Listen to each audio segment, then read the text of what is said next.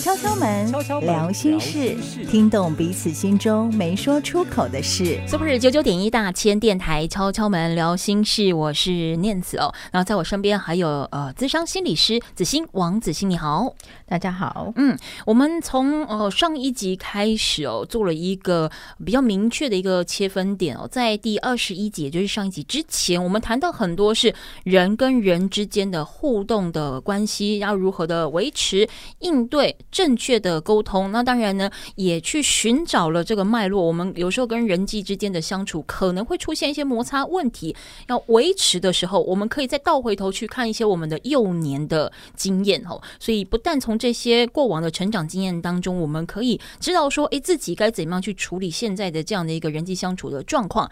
你也可以约略的呃理解对方的反应是从何而来。不过，从上一集开始，第二十一集开始，我们回归到了内心。我们开始看自己，因为我们实在是花太少的时间来认识自己。有的时候，其实你真的要问说：“诶，我是谁？”或者说，呃，我们到了一个新环境哦，要自我介绍的时候，可能别人问你说你的个性特色是什么？诶，你会诶半天，就嗯嗯，哎，好。说来自我介绍是很难的困难，真的超难。所以，哎，为什么这么难？我不就是我吗？我我这个身躯，我这个人，我陪伴自己成长了十年、二十年、五十年、六十年。诶，其实你不见得真的能够认识自己。所以，其实上一集当中，子欣跟我们分享到了，先从认识自己开始，我们来谈。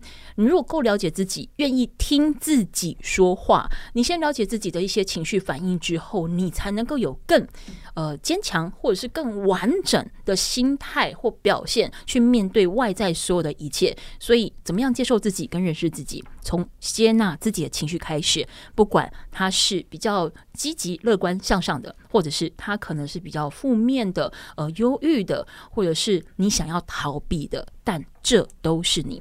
好，那么呢，在今天的节目一开始，我们听到是慢慢说乐团的《为自己开心》哦。其实我们在谈到有些时候，你真的很难赞美自己，也很难真心的为自己开心哦。那但是会不会也是因为不够了解自己的结果？没有办法给自己鼓励，没有办法好好对自己说话。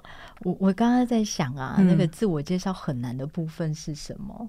嗯，也就是说，有一部分可能是自我认识不够清楚，嗯，或自我认识的不足，嗯。那有第二个部分，可能是我不知道我讲出来的自我介绍别人接不接受，嗯哼，就是我到底要说哪一些部分，别人会接纳。嗯，我的这个特质，可是还是在别人身上，对，还是在别人身上，嗯、哦，所以我们还是要看见自己的那个样子是什么会比较重要。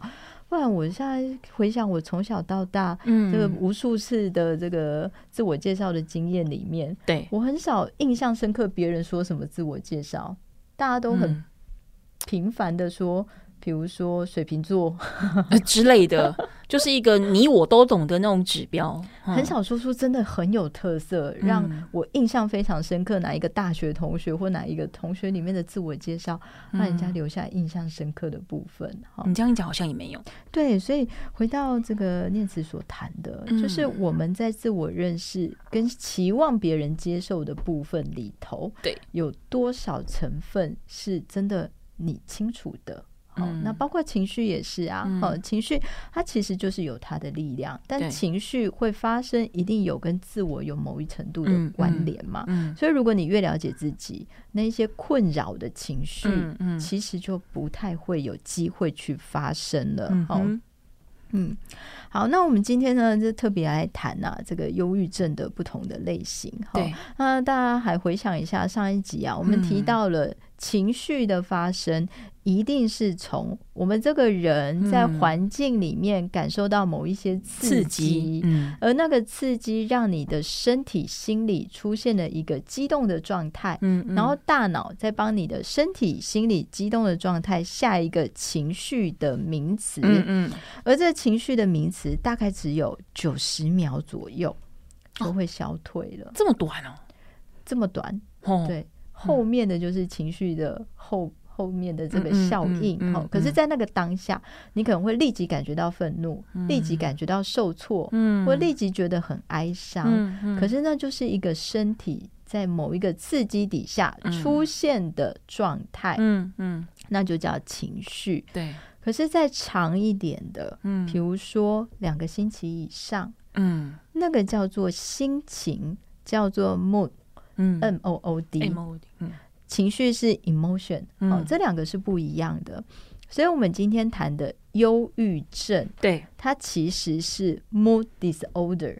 就是心情疾患里面的一个诊断，嗯，对，它其实是一个长期的忧郁情绪，嗯，它是心情，对，它并不是短暂的，嗯嗯，所以我们上一集提到，我们遇到某一些事情，可能会遇到一些，比如说没有办法控制的天灾人祸，嗯嗯，哦，然后你会陷入一个短暂的忧郁情绪，对，那是一个正常的反应，嗯。因为那个忧郁情绪，可能要告诉你停下来，嗯，想一想，嗯，休息一下，嗯。可是如果超过两个星期以上，嗯嗯，它就会变成一种心情，对，那那个心情状态就不太对劲了。嗯，好，所以我们接下来谈的忧郁症的类型里面，其实它提的就是一种长期的，嗯，所以两个礼拜以上。就必须要注意了，以两个礼拜这样的一个时间点，至少两个礼拜，哦、至少两个礼拜以上。嗯哼，那不同的，我们下下集会谈这个不同的这个心理疾病的诊断标准，它都有一个时序啦，对，就不一样的这个时间效应哈、嗯。那呃，这个情绪会发生，我们从这个脑科学的理论来看，对，就是呢，呃，以前有个。呃，脑科学的神经学家，哦，一九六零年代，Paul MacLean，他提出一个观念，这其实就是一个概念。比如说，脑干是我们生物本能的，嗯，它管我们活下去的嘛。对，好，那再来就是边缘系统，就是大脑稍微中间一点的地方，它其实就是一个情绪的中枢，好像是杏仁核。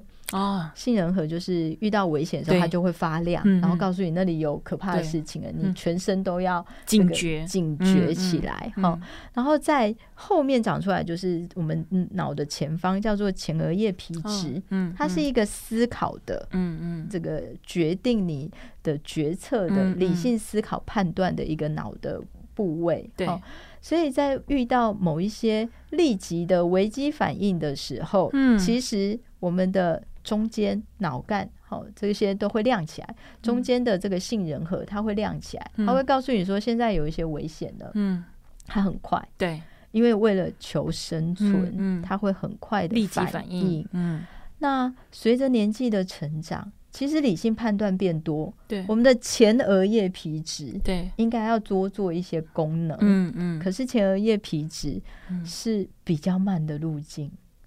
哦，因为它要传到前面，嗯，哦，是比较慢的路径，嗯，那前额叶皮质跟空间推理呀、啊、意识啊、理性判断呐、啊，这些都有很大的关系，嗯嗯，所以如果在情绪的当下，嗯，你是受到边缘系统或杏仁核的驱动，你做出来反应会很原始，嗯，不是战斗就是逃跑，对，但是如果再等待一下，嗯、至少九十秒以下。嗯，你的九十秒以上，嗯、哦，你的前额叶皮质加入了，对，就会多一点理性的判断。嗯，所以想一想，对，冷静一下，嗯，其实是。蛮重要的，所以也才会有一些人呃建议说，哎，当你知道说你的情绪上来了哦，可能愤怒啦，或或者是难过，尤其是愤怒，都会建议你说，可能先离开这个灾难现场，先转身离开，先降低马上冲突的那个机会，对不对？嗯、其实是有效的。好、嗯，比如说我们做过老鼠的实验，哈、嗯，这个实验里面，他把老鼠的杏仁核就是破坏了，哦吼，结果他会发现这老鼠完全。都不太害怕，嗯，也受惊吓的反应也大大减弱很多。懵大。懵大，他完全不害怕。那忧郁症患者，嗯、他的杏仁核是异常活化。哦，也就是说，我们把老鼠的杏仁核拿掉之后，发现它拱大，嗯嗯。那忧郁症患者是相反，嗯，他就是一直在发亮，他一直在活跃当中，嗯嗯，所以想象得出来，他一直没有办法休息。休息，他一直处在恐惧当中。嗯那如果杏仁核一直亮，对。我们的大脑的前额叶皮质，对。理性思考，嗯。就没有办法发挥作用了，是完全没有办法吗？它没有办法传导到前面。是，比如说杏仁核很活化，对，但所有的这个假设，你所有的精力都在杏仁核上，哦、嗯，相对的前额叶皮质能够活化的部分就少了嘛，好、所以这个是需要我们停下来休息一下，去想想看，嗯，怎么样让原始的害怕，对，能够。转化成为一个理性的管理。嗯嗯嗯嗯嗯，嗯。可是我在想，就是我们在谈这种忧郁，不管是忧郁的情绪，或者说我们后续也会在谈到的所谓的忧郁症的时候，很多时候，呃，你有情绪比较有一段时间的低落啊，可能会被人家讲说你的抗压性怎么这么的低？哦，嗯。可是抗压性怎样叫做高啊？抗压性低不 OK 吗？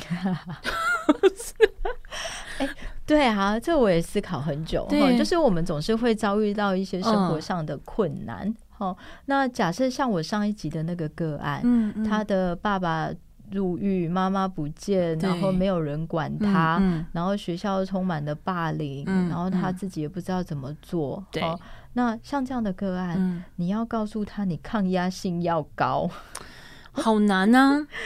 很难，对，也就是说，如果我们在谈一个人到底能承受多少的压力，嗯，而不被击垮，嗯，我觉得这很困难，嗯，这真的很困难。重要的是，你怎么样在某一些低谷，嗯，慢慢的往上爬，嗯，也就是。我们不可能天天开心，对，情绪有高有低，嗯，但是当你掉下来的时候，嗯，你愿意往上爬，嗯，我觉得那个才叫抗压性。哦，嗯，就是你有那个心理的强韧度，嗯嗯，可以让自己往上回升。至少你愿意做些什么动作，找出口，找出路。对，对，我觉得那个才叫心理韧性，就是一种。抗压性、嗯，你可以让自己爬升的那个能力，嗯、我比较欣赏这部分动机，动机。嗯，所以我常常跟我的个案谈，就是我非常欣赏你愿意在这么低落的时候、嗯、做了很多的努力，让自己爬升。嗯，这个是很可贵的。嗯，那在人前接受掌声这件事情，这没什么啊。对。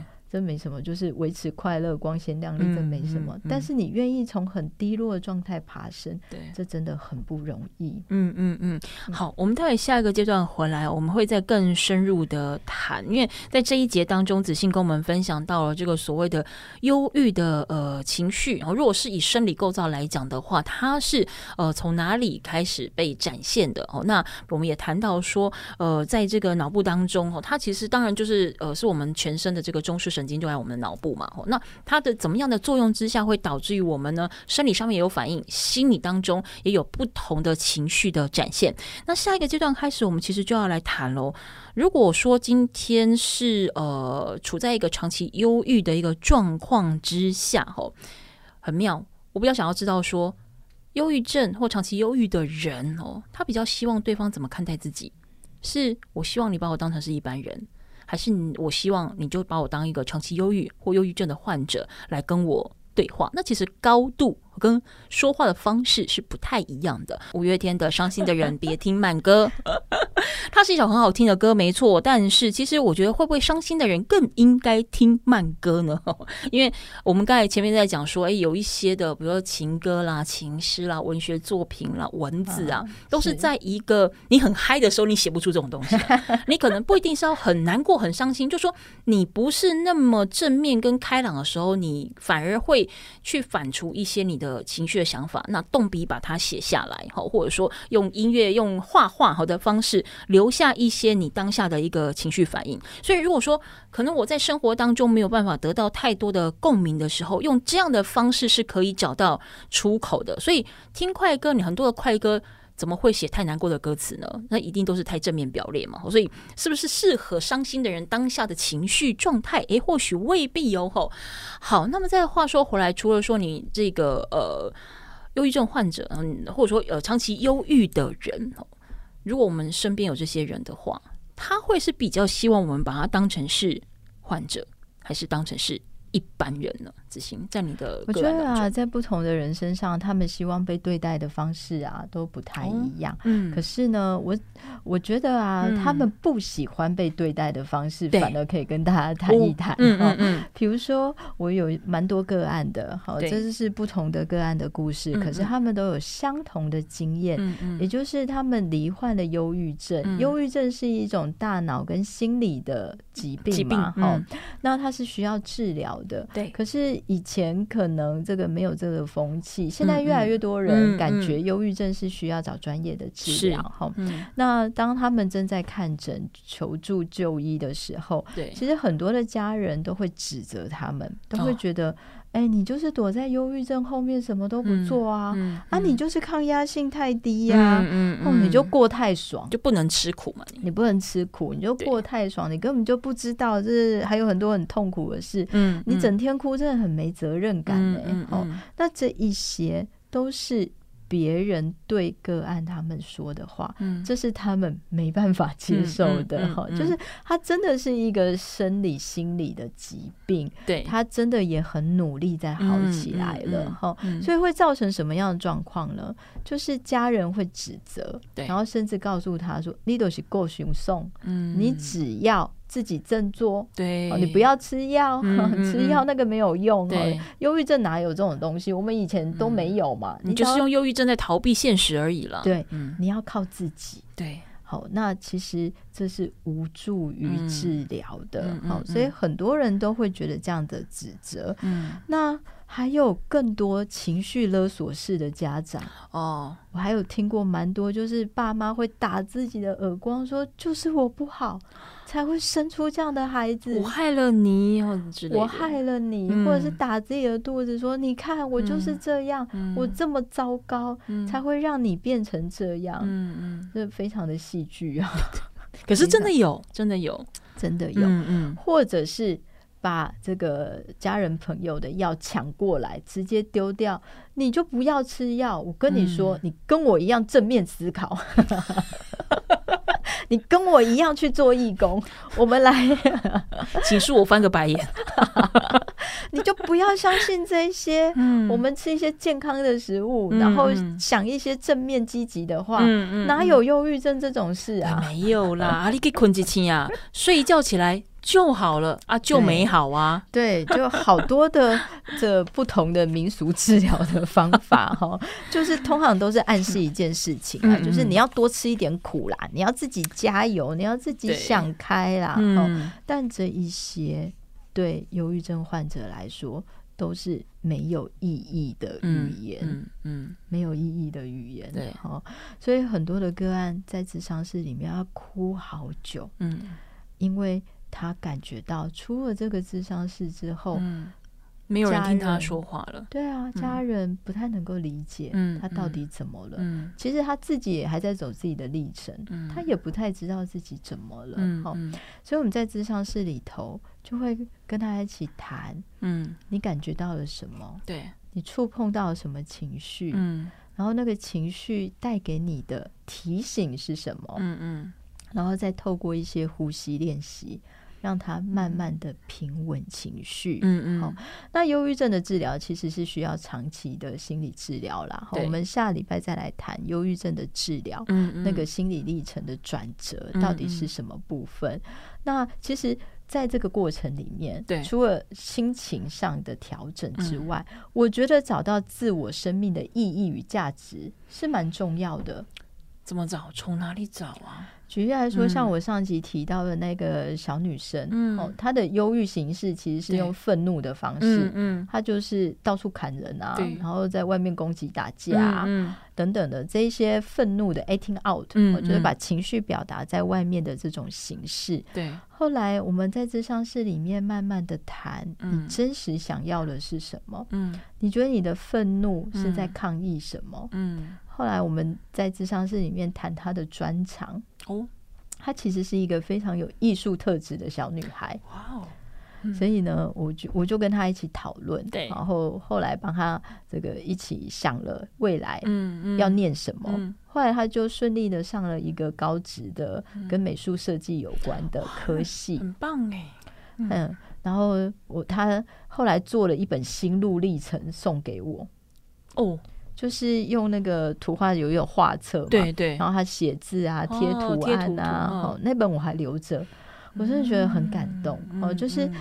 当他在自己的那个我们讲抗压性，生活中这么多的 压力，他回到他的家里，嗯、看到家里三教九流的一堆，叔叔又在那里吸毒，嗯、然后阿嬷又不管事，嗯、然后其他的堂哥堂姐们也都乱七八糟，嗯、你要他。多强？嗯，这真的有点困难。他能够活下来就已经蛮强了，了不起了。对对，所以要找到自己生命的意义，嗯嗯、跟他想要做的事情，嗯、真的是蛮重要的。好，所以忧郁症不是脆弱跟不努力造成的，生活中一定有让他觉得。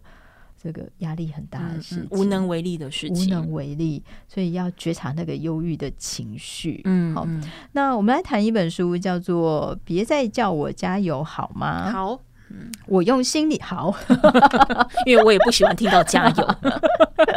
这本书啊，哈，是张敏竹所写的，哈、嗯，他是一个台湾的作家啦，哈、嗯。那他写说他用心理学救回了自己。嗯，好，那这个作家呢，他从高中的时候就开始得忧郁症了。对，然后那时候除了考试压力，然后在学校也被霸凌。对、嗯，他霸凌的方式是像我们之前所提到，并不是肢体霸凌哦，嗯，而是人际关系上的霸凌。哦，就是散播谣言而已，言语压力。对，然后他明明成绩很好，对，可是当他忧郁症来袭的时候，他完全看不懂字，嗯，他无法理解，就语言障碍啊，跟文字能力都有问题。对，因为我们回到我们上一个阶段谈的，就是你在忧郁情绪的时候，你的杏仁核过度活化，嗯，你整个身体都很紧绷，对，你是静不下来的，对，哦，嘟嘟后的后嘛，对，我们要找到那个嘟嘟嘛，对，所以他在那个忧郁状态底下，他其实是没有办法做任何事情的，那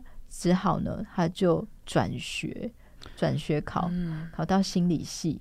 嗯，所以他透过心理学救回自己。好，那我跟大家分享的那个段落是在一百九十九页。嗯，他提到啊，他那时候已经上了心理系了，对，可是他还是要打工。哦，他打了两份工，然后让自己这个经济上比较宽裕嘛。对，那他打了两份工，连续工作十三个小时之后，他回到他自己租屋的套房里面。嗯，他觉得好累。嗯哼，像一只拼命往前跑却一点没有前进的仓鼠啊！他觉得他逃离不了忧郁的滚轮，嗯，也离不开贫穷的牢笼，嗯嗯，他觉得很累，快过劳死了，嗯。然后他就说，可能大家都会觉得啊，你都念到成大了，你为什么不去兼家教？对。可是他说，因为忧郁症的关系，嗯，他以前的学习其实变得空白。嗯，他没有办法，嗯，透过兼家教来赚更高的薪水，好，然后他觉得好累哦，对，然后他就赶快用仅存的力气传讯息问他的这个学妹，对，然后那个学妹就告诉他说：“啊，你要不要养猫？”哦。后来呢，他隔天就领养了两只猫回来。嗯，但他知道他的爸妈不喜欢，对，可是他还是不管了，对 他就领养了。那他从照顾猫咪的过程里面呢，嗯、看见了自己跟父母的关系。嗯哼，也就是说，爸爸妈妈给他遮风避雨的家，能够温饱的三餐，嗯、而且从来不对他的学业成绩施加压力。嗯。可是他们说出来的话总是伤他的自尊，嗯，甚至他罹患忧郁症之后，爸妈还否认他需要治疗的这个状态。就是我们前面谈的非语言的沟通嘛。你以为你什么都没讲，但你什么都说了，你什么都说了。对，那他就看了这个，他就觉得你不知道怎么养小孩，你至少看一些亲子教养的书嘛。嗯，所以他觉得自己是一个每天被浇水却被无知主人养死的一盆仙人掌，我觉得这描述好传神，嗯，非常传神。对啊，然后他说以前有家长会啊，爸妈都不参加，嗯，所以他就感觉到他们不在乎我，不期待我做任何事，被放生。但他花了很多年去理解，嗯，爸妈其实是爱他的，只是不知道怎么表达。嗯，他们可能做错，但他们绝对不是故意伤害我。可是，其实要能够走到写出这样的话，他不只是要回过头来看清楚自己的情绪压力的来源，要去面对他、处理他、放下他之外，对啊，对他，他去看到父母亲的那一面，我觉得这个要花好长好长的时间哦。对，所以他从养猫的过程里面看见了爸妈的对待，嗯、也就是说，每一个照顾者都有自己的压力，嗯，然后在他的家庭里没有家暴，没有虐待，只是大家都会把压力带回家，嗯嗯，可是我们没有妥善的处理这一些压力，嗯，使得他感受到自己是不被爱的，嗯，所以他很花很多的力气在心理学里面得到了一些。解释，嗯，得到了一些自我疗愈，对，好，也得到了情绪的管理，嗯嗯嗯。但是，其实我们从这本书这个作者的这个作品内文当中，你会发现到他其实是从一连串的呃迷惘、未知，到开始学习跟自己对话，然后并且接受。当下哦，但是他这个过程是你必须要反复的跟自己的呃对话，然后去印证，或者是说你可能要去观察，甚至他就是透过他养的猫开始去回想这些动作，因为我我们讲一些非语言的沟通，就是甚至像之前子欣的集数里面有在提到，就是说可能连着好几代，他是被教育的，他是被养成的，嗯、那有一些你不说我不说，但是你一直对我做。那所以，当我在比如说养了两只猫，我做了什么样的动作，你有时候会警觉说：“哎。”这动作怎么这么熟悉？嗯、好像是我的爸爸或阿公阿妈或谁呃对我做过，然后你就会开始去有一些刺激跟思考。好，我们待下个阶段回来呢，再请子欣来陆续跟我们做分享哦。我们在这一集开始会走向呃长期忧郁、忧郁症的这样的一个呃描述的内容，但是我们也提到说，忧郁症它是一个统瓜的名词，它其实有很多不同展现的方式。那大概有哪些？啊，我们刚才谈到这一本书，别再叫我加油好吗？我用心理学救回了我自己哦。那么从这样的一个分享当中，让我们知道说了，其实忧郁症它当然一定是一个身心灵兼具的病症哦。那它不容被忽视，它必须要正面迎击跟面对，但它的确是需要花很久很久的一个时间。那面对呃所谓的忧郁症患者，其实。呃，千万不要再对他说加油了，好吗？因为他已经有够加油，通常都会是这个样子。或者说，呃，千万不要认为说他是逃避的，他是不够呃知足的。因为有这样子的一个评价在他身上的时候，可能只会让他再更退缩回去那一个呃他觉得坚实的堡垒，而走不出来，没有办法去正面的解决呃所谓忧郁症的这件事情。好，那子欣，我们前面其实节目当中有聊到说，忧郁症当然我们是个统括的名词，可是它呈现的样态不同，它所被赋予的形容或者是名词也不太相同。那忧郁症到底有多少种不同的表现方式呢？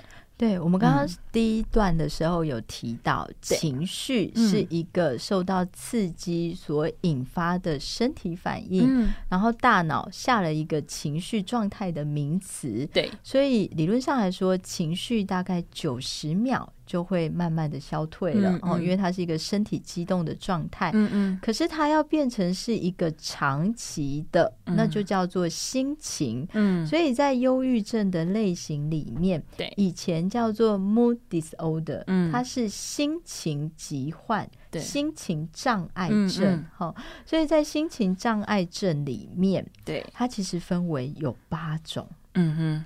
第一种就是我们常见的。常听到的叫做忧郁，嗯，好，这是第一种。对，那第二个叫做低落性情感疾患，嗯哼，它其实是比较像是都快乐不起来。长期以来都快乐不起来，哦、但并不会像我们刚刚谈的第一种，是一个这个，比如说他的无望念头跟自杀的想法会比较强烈的，比较没有这样子，哦，它就是一个长期快乐不起来的状态，对，叫做低落性情感疾患。嗯嗯，那第三种呢，是物质或医药引发的忧郁症，哦，像类似像长期卧病在床那样子的概念吗？对，或者是吸毒。哦，物质滥用，就谈的就是吸毒，或者是这些这个物非法物质所引发的这种忧郁症的状态。你可想而知嘛，当他心情低落的时候，他用这些非法物质，他心情是会快速的爬升，去安抚自己，让自己嗯，让让自己变得亢奋嘛。可是那个物质消退了，或者是那个毒品消退，又再来一次，掉更深，而且更快。嗯，好，所以为什么会上瘾就是这样，是。哈，所以物质引发的忧郁症。嗯嗯，那第四种比较特别，大约百分之十的女性可能会有的，叫做经期前情绪低落症。嗯，这是一个这个比较新的放进来的这个心理的一个状态。对，所以各位男性听众，嗯。不管是不是你的另外一半哈，女性伴侣，对，是不是真的有符合百分之十的经期前情绪低落症？我们身为男性，就是要要包容一点呐，就把它当做是友好的啦，这样你生活比较快乐一点呐。就是嘘寒问暖，多多照顾他一点。但你不能嘴巴上说啊，你是不是大姨妈又来了？啊，这样不行哦。就是把它当成是他好像有一点情绪起伏比较激烈，嗯，那我们就多担待一点，嗯，家事多做一点，对，尽量保持环境的清洁，保持环境的清洁，就是不要让太太动手嘛。第五种哦。这更需要体谅哦，这需要，这叫产后忧郁型的忧郁症。好，那这你看女性为什么比较容易得到忧郁的这个关联，就在这边展现。你既有经期，对不对？又会怀孕，对，想到当女生这也是。就是讨厌啊！这好吗？我们两个人。那这个啊，怀孕的这个产后忧郁症，其实在孕期的时候就开始了。好，孕期到生产后的一个月，也就是在坐月子期间啦。好，那个这个是是比较常出现的低落的忧郁的这个状态。哦，你想想看，就是你怀孕的时候，对。你的肚子塞了一个宝宝，嗯哼，你五脏六腑都被移位。移位，嗯，然后生完之后，嗯，还移不回来，体重还跟生前差不多，你不会觉得很沮丧吗？我记得我生完小孩，然后我站在很开心，生完第二天我站在医院的体重机前面，哎，那个还是这样称猪肉那种，然后有指标。真的那种，哈。他就在我面前那个数字，对，我称完之后，嗯，哦，怎样？我感觉愤怒情绪来了，我就捶了一下那个指针，就说 丢啊丢，你到底？知不知道我生完了？这时候你这个时候是府上的前男友、现任老公，是带着孩子赶快到其他地方去 离开灾难现场。没有没有，我自己称这种事情要秘密做，是是，体重是秘密，不可以让别人看到。趁半夜医院没有什么人的时候，赶快站上去。你体力也很好，半夜不睡觉干嘛？不，我要表达的是产后真的会觉得。所以会觉得，你知道那个身体上的变化会带来情绪上的起伏嘛？哦，所以产后忧郁型确实是需要注意的。那有一些这个很令人遗憾的社会新闻，都是产后忧郁症可能造成的原因。比如说，妈妈生完小孩之后觉得小孩很难顾啊，小孩真的很难顾啦。他就会半夜哭，嗯，两三个小时肚子饿就哭嘛，嗯，然后或者是身体痒也哭，对，太安静也哭，对，尿不湿也哭，对，很多条件都会哭，嗯，所以很多这个本来就有忧郁状态的妈妈，嗯，怀孕又生完小孩。那个情况可能会更加的恶化，它就会产生一种我好像永远不会好，我怎么一直都在这个处境里面，我好我好烦啊，好烦，好低落，忧郁也是愤怒，愤怒也是忧郁，所以有一些令人遗憾的社会新闻就这么发生，对，好，他就会呃伤害小孩或伤害自己嘛，好，那第六种比较特别，叫做季节型情感疾患。好，它是跟这国外才有啦，嗯、因为像北欧国家，他们日照比较少，哦嗯、所以《绝命终结站》不是常常 演那个场景吗？他们就是要去烤一下嘛，哈、嗯，那确实也是这样。我们多晒太阳，就会觉得这个情绪会好一点。嗯、对啊，像我就很喜欢在海边晒太阳，嗯嗯，因为很舒服。大海能够带走我的哀伤，酒香大海能够。对，你知道我在想什么？我知道。对啊，就晒晒太阳真的会快乐很多。嗯、好，嗯、那第七种叫做侵扰性情绪失调症，它特别指的是七到十七岁的孩子，嗯，他如果发怒的状态，对，是。这个很频繁的，嗯、或在这个不同的场合都有这样的现象。嗯、好，那这个我们第二十七集会专门来谈。嗯嗯，第八种是成年人的，对叫做间歇暴怒障碍症，在第二十八集会谈。嗯、他谈的就是成年人的发怒。哦，但是你看，发怒其实放在忧郁的类别里面。它其实就是忧郁的一种表现方式，对。可是它是间歇性，诶，它不是持续，也间歇，所以时好时坏的意思。时好，你完全看不出来他是会这样子发怒的人，嗯，哦，他是。不定时的炸弹、啊，就突然压起来这样，对对对，嘿，所以第七种、第八种其实就是一种愤怒的形式嘛。嗯嗯，所以我们今天简单的谈忧郁症有不同的类型。对，我们下面那一集会专注在谈忧郁症的这个诊断的标准，怎么觉察跟防治。嗯，所以谈到这边，我们要特别感谢文化部。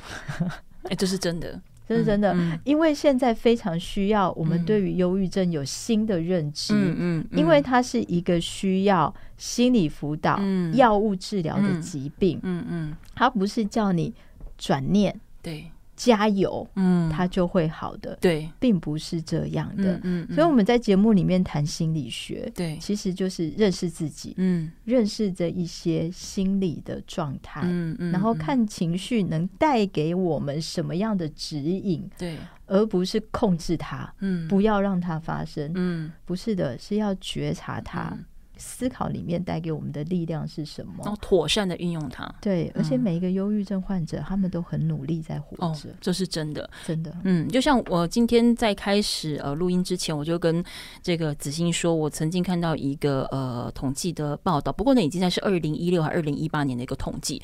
他们说，在当年他们做了一个统计的数据，就是说一般民众对于忧郁症的这个看法跟诠释，保持着负面评价的人。人在当年测试出来，计算出来是大概约莫百分之二三十左右。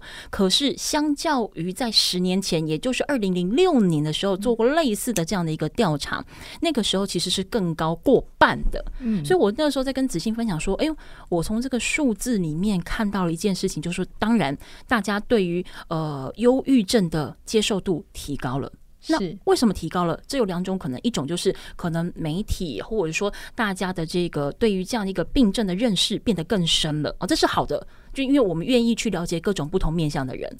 但是另外一件事情，你也可以从包含社会案件、新闻，甚至你光去逛书店，你网络书店去看类似心情、情绪管理，甚至是忧郁症等等相关的类型跟书籍、讲座等等越来越多。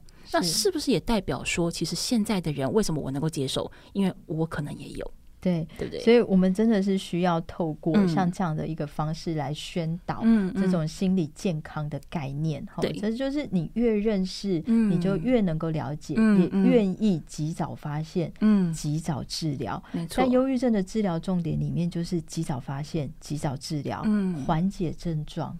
然后预防复发，没错。我们下一集再来谈。但是我觉得要有正确观念的认识，嗯，是一个大家都需要学的知识。嗯嗯嗯。无论如何，还是希望大家能够呢，愿意去接纳每一个不同面向的真实的自己，因为你就是你，没有谁能够替代你。那接受自己各种不同的这个呃表象跟特征，我们才有力量，也才有力气去解决每一个你遭遇到的难题。